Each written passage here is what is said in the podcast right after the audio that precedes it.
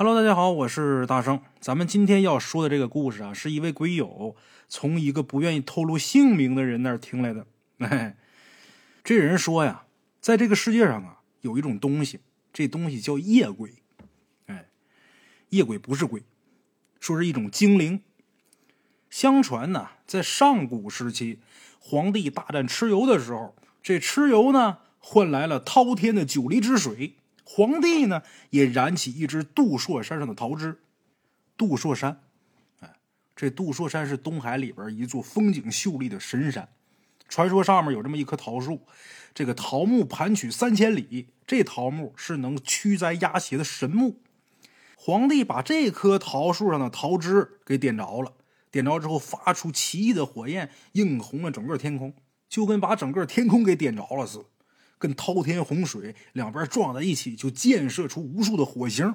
哎，这些火星呢，就跟萤火似的，忽明忽暗，飘散开去，落于神州各个角落。再说这桃木是神木，这火星人家也有神气儿。这些火星沉入大地之中之后啊，跟周围的土石呢，既不相生也不相克，所以这东西不会幻灭。逝者如斯，时间长了，这火星它有神气儿，这神气儿就幻化成精，有了灵智，哎，这东西就跃出地面，就成了异鬼了。哎，异鬼这东西啊，生性自由，喜欢到处游荡。异鬼跟人一样，日暖月寒，游荡时间久了呢，也会衰老，这精神呢也会渐渐的消退。哎，这时候这异鬼呀，就会回到它诞生的地方。找到大地当中那颗火星，然后飞散形神，重新回到那火星里边去，等待下一个轮回。哎，相传这个异鬼啊有很多，说这玩意儿个头不大，浑身朦胧，就跟云雾似的。这玩意儿不喜欢跟人打交道，它不像别的鬼啊喜欢招惹人，这玩意儿不喜欢跟人打交道，它属于是类似于精灵。哎，所以知道异鬼的人呢并不多。相传在开元年间。太湖地区生了涝害，洪水围了湖州城整整五个多月，外边的货进不去，里边东西出不去，就跟封城了似的。哎呦，湖州好多百姓啊，都陷入了困顿之中。有这么一个叫田大山的这么一个小伙子，这小伙子是赣州人，在湖州一个客栈里边当伙计跑堂。洪灾当前，客栈没生意了，老板维持不下去了，东拼西凑拿出点银子当遣散费，辞退了好几个伙计。这好几个伙计当中，其中就有田大山。哎，田大山是硬靠着这点遣散费，在城里边很艰难的挨到了洪水退去。可没想到的是，灾后的生活依旧是非常难的，这活不好找。听说余杭繁荣，田大山呢就寻思，我去那边碰碰运气。于是呢，就一个人动身上了路。哎，这路呢可不好走。这道因为洪水呀，变得泥泞不堪。田大山从早晨走到晚上，才刚刚走出湖州地界再路过一段啊，得有没膝盖深的那淤泥土路的时候，田大山呢，他突然间看见他跟前呢，有一张桌子大小的一个竹筏。这竹筏上面啊，站着一个很奇怪的生物。这玩意儿啊，双手撑着一根竹竿，很艰难的往前划这竹筏。在这淤泥上滑，这怪物长什么样呢？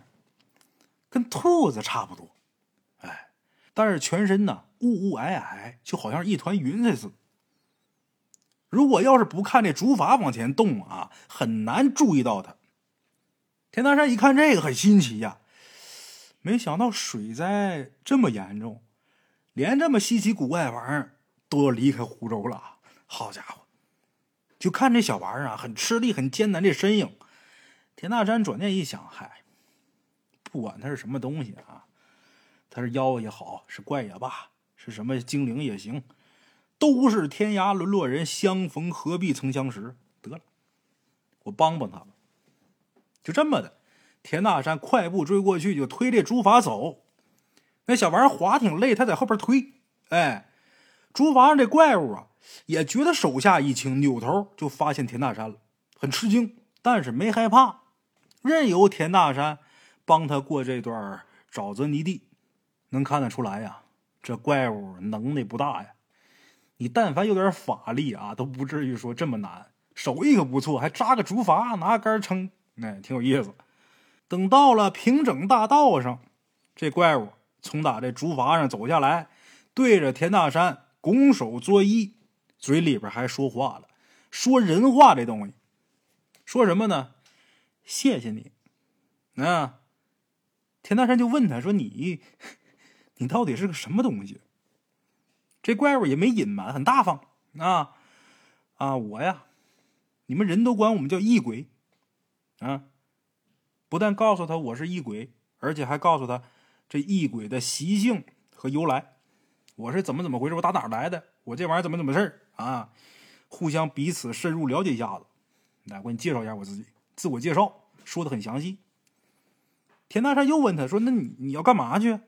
这异鬼告诉他说：“我们异鬼呀，寿路短，就能活十年，快死的时候啊。”会有感应，这时候就必须赶回到诞生我的那颗火星里边去，等待下一个轮回，要不然就会神飞而灭。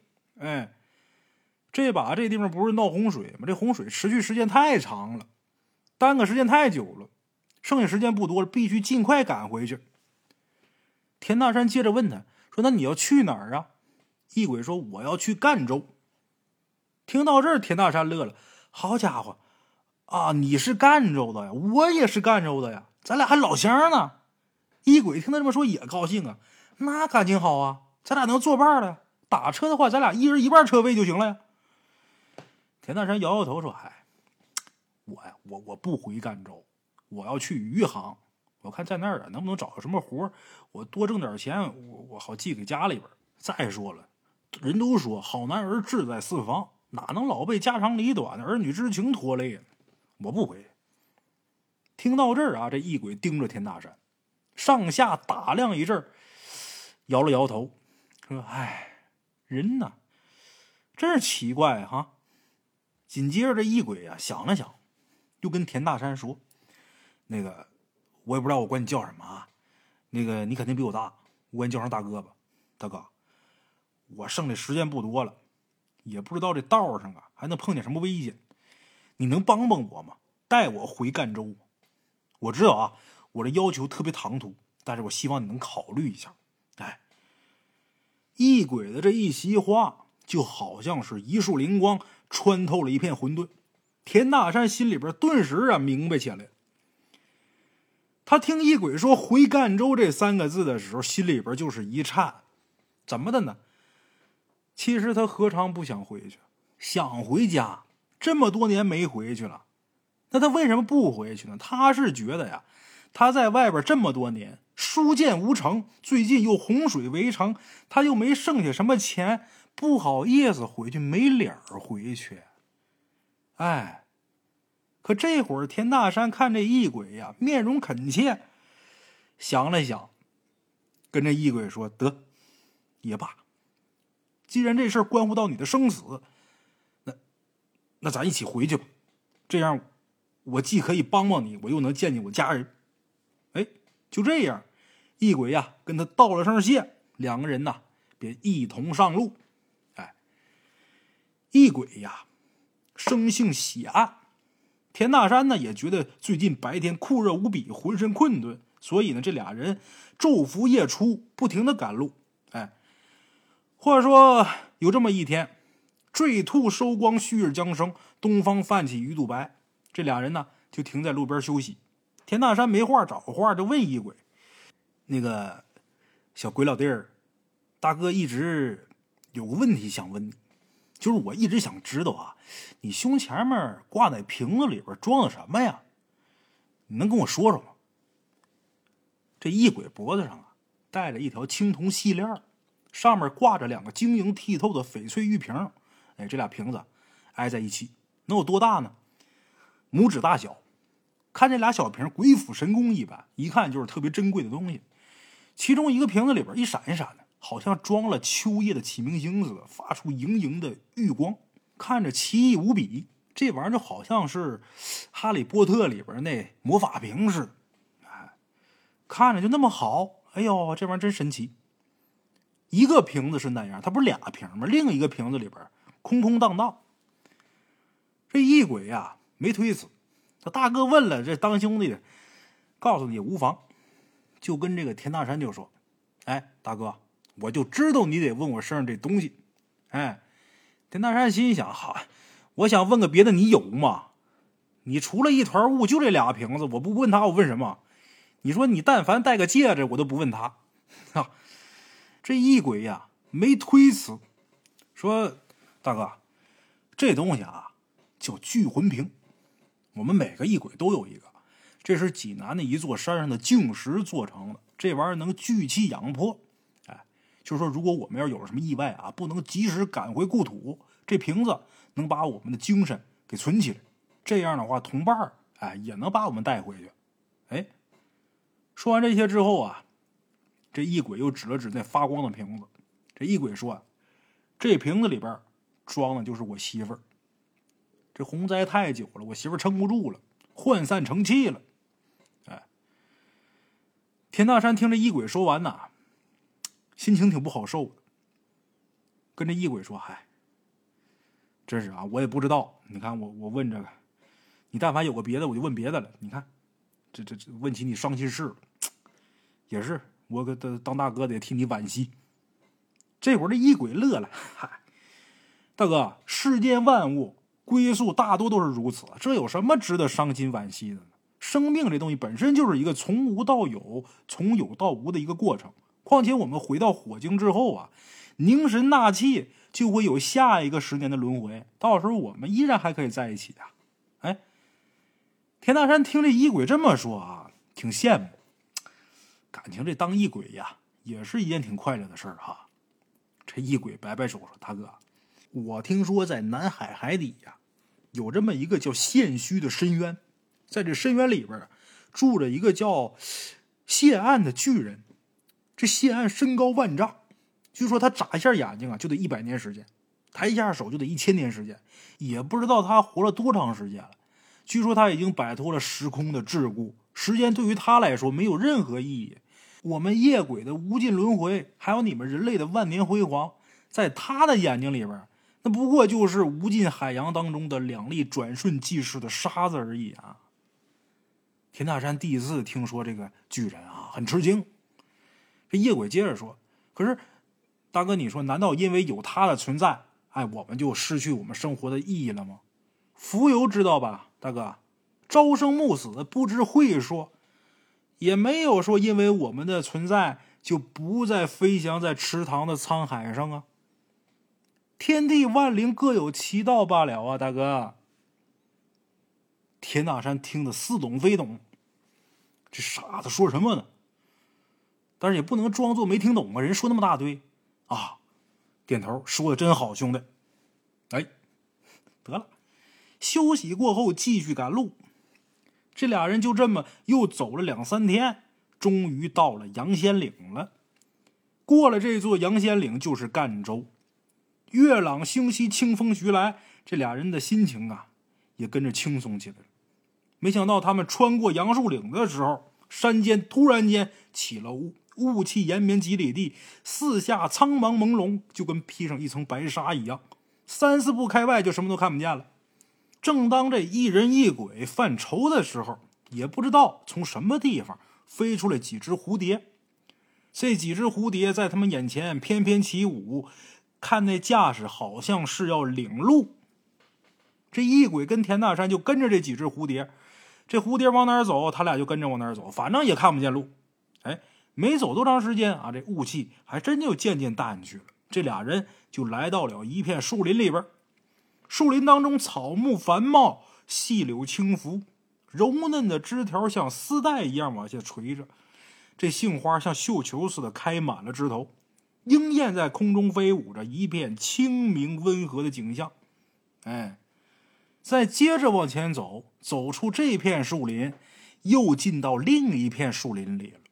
这片林木萧条，光秃秃的树枝交错着，地上铺满了枯枝败叶。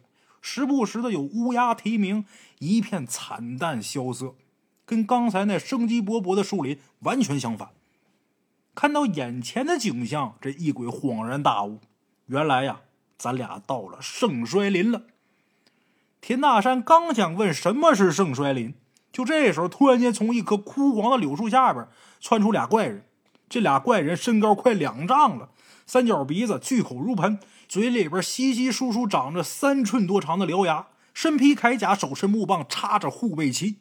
这俩怪人呢，一个白衣白甲，护背旗上却大大的写着一个黑字；一个黑衣黑甲，护背旗上却大大的写着一个白字。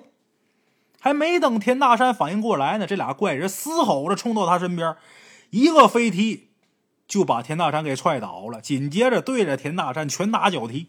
当然，这异鬼也没逃了，就是因为太小，人没勒他。啊！异鬼一看这情况，赶紧捂住头，大喊：“大哥，快往回跑，回刚才那树林里边去！”田大山挣扎着从打这怪人脚底下站起来，来不及问他这兄弟为什么这俩人是什么东西。为什么我要往回跑？来不及问，抱着异鬼连滚带爬的跑回到刚才那片清明温和的树林里边去了。那俩怪人啊，还真就在这个林子边上停下来了，嘶吼怒叫，但是可没追他们。田大山这会儿吓得魂都快没了，就问异鬼：“那什么怪物啊，兄弟？”这异鬼说：“大哥，这地方叫圣衰林。”衰林因圣林而起，圣林因衰林而灭，两者相生相克。圣林平和安详，生机盎然；衰林呢，消杀破败，死气沉沉。那俩怪人呐，就是这圣衰林的守护神。他们俩要是在衰林的话，就会变得残忍凶暴；在圣林的话，就会变得仁爱温慈。哎，得看他俩在哪，大哥，咱俩赶上点儿背，他俩在衰林里边。田大山一听，震惊啊！好嘛，这世界上还有这事儿！哎呦，那兄弟眼下咋整啊？这怪物挡路，你说他俩要老也不回来，咱俩还不走了呗？那怎么弄？咱俩绕道啊！这夜鬼看着田大山呢，哎，摇摇脑袋。大哥，这要绕路的话，得花不少时间。我赶回去倒是时间还来得及，但是大哥你的时间，我实在不敢耽搁。这异鬼说这么句话，我的时间来得及，你的时间来不及，我不敢耽搁。田大山还是没听明白，好像你说那个我能听懂似的。那怎么办呢？现在怎么整啊？绕道费时间，那怎么过呀？那俩大爷在那边站着，我一过去拿大棒子抡我。我可不敢过去，怎么整？这时候异鬼啊，打量一下四周，就跟这田大山说：“大哥，盛衰林相生相克，这两个守护神呢，坠入衰林凶猛异常，但是他不敢过来。为什么？因为圣林里边有克制他们的东西。只要咱们把这个克制他的东西找出来，然后把这两个守护神从打衰林里边给赶到圣林里边，这事儿就行了啊。”那赶紧的吧，兄弟，别浪费功夫了，赶紧找吧。这俩人在林木当中四下寻找，还别说，还真在一棵树底下发现一棵莹莹发光的灌木。哎，这株灌木啊，那叶子就跟草一样，开着红花，上面还有的结着果这果是红的。一鬼指着这东西说：“大哥，这是良知。这玩意儿叫良知，你吃了它的果实。”心明眼亮，力大无穷。你你你你你试试。田大山走过去，摘了一个，这不就草果吗？这玩意儿吃不好也吃不坏，扔嘴里边一颗就吃了。把这玩意儿吃下去之后啊，好嘛，就跟吃了蚂蚁大力丸似的，感觉浑身有劲儿，瞬间有一种天老大我老二的感觉，爱谁谁，马上就冲进那衰林里边。逮着那俩怪物过去一顿大电炮，然后捞着俩怪物胳膊，活生生把这俩怪物从打衰林里边给捞到圣林里边来了。好，这俩怪物被田大山给拽到圣林里之后，浑身一震，猛然清醒过来。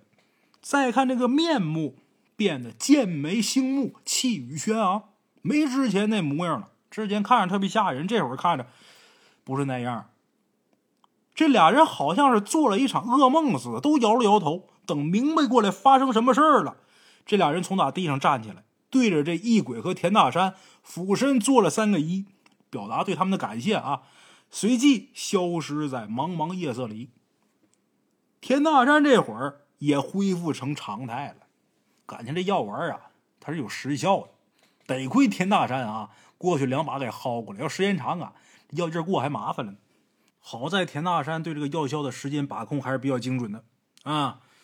夜雾悄然退去，那衰林当中的草木恍恍惚惚的也抽枝发芽。没多长时间，林中便一片盎然。啊！田大山跟异鬼明白道路已通，继续赶路。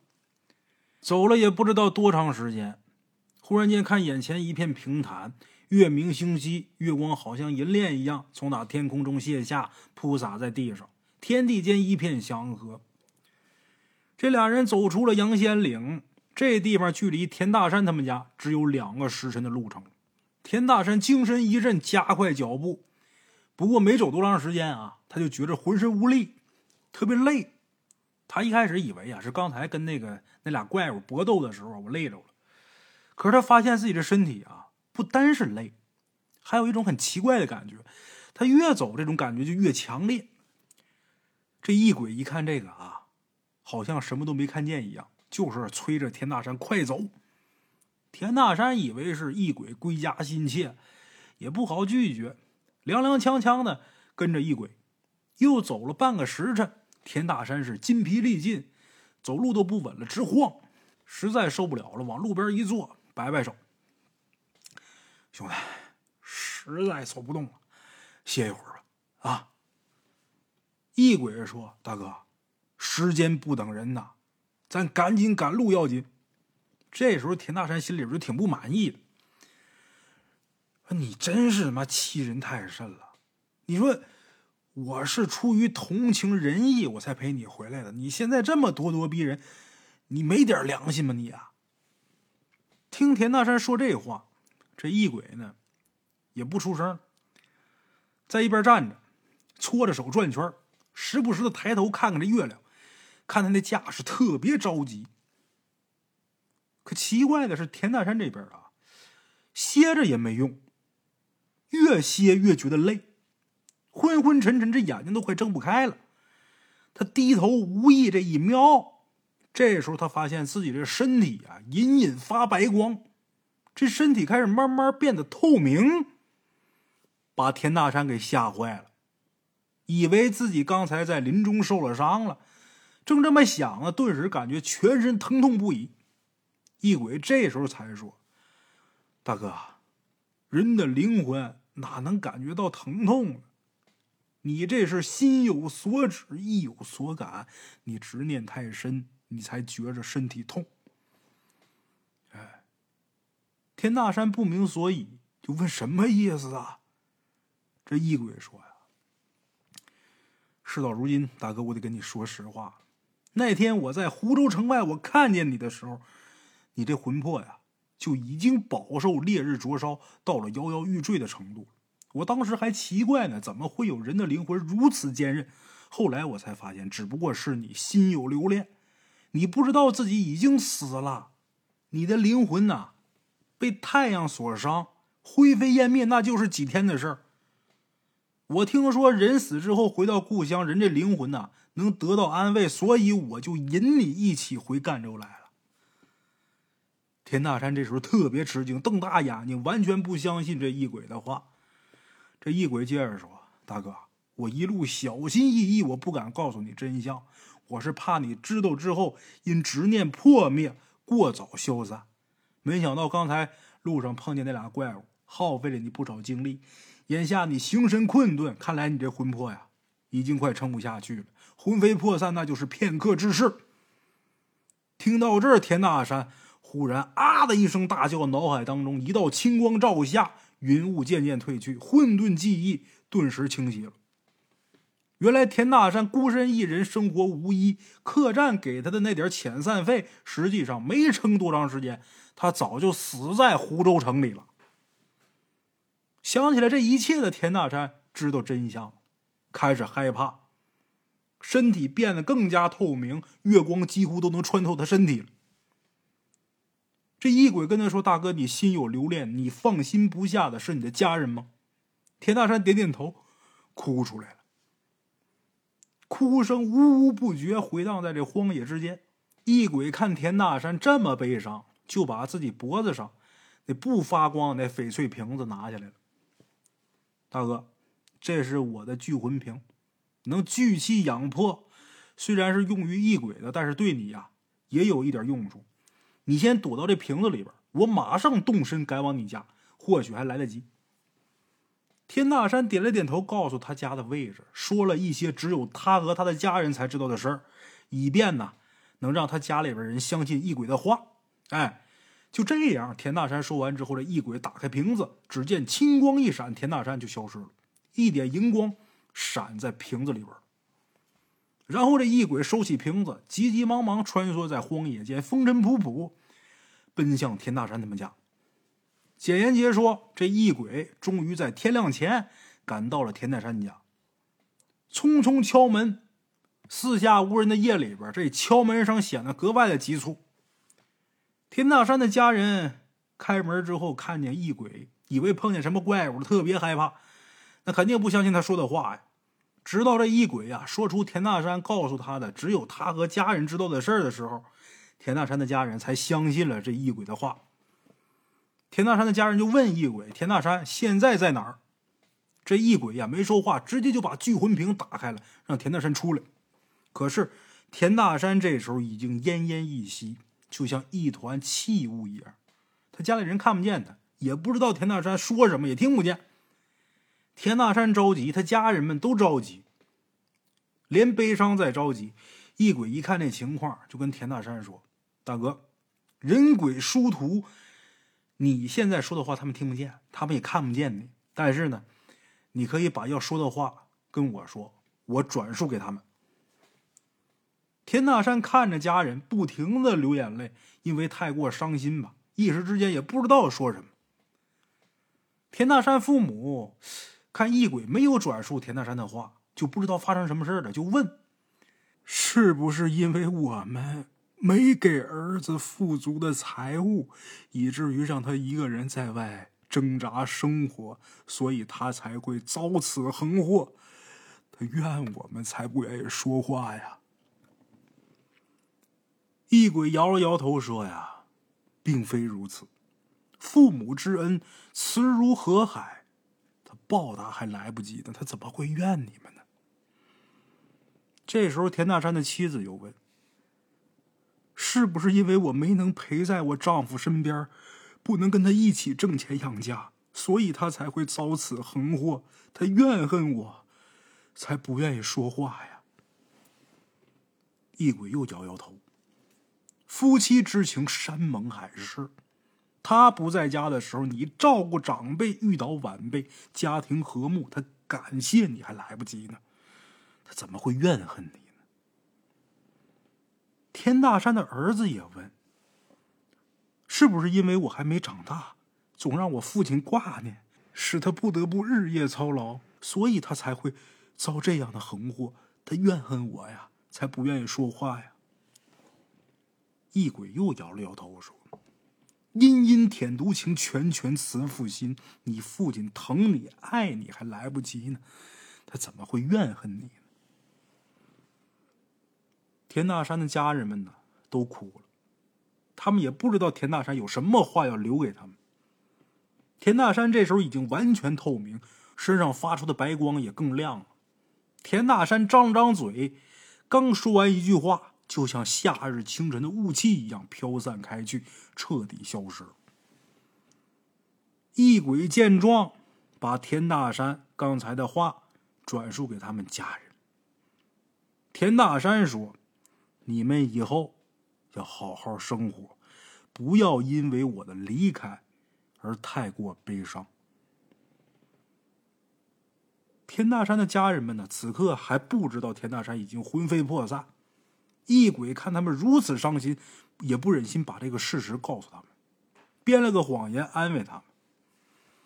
死在异乡的人呐，灵魂回到故土，有故土的阴差来接纳他们。刚才已经有阴差把田大山带去轮回台，过不了多久，他又可以开始新的生活，你们也别太伤心。听到这话，田大山的家人们呢更痛苦了。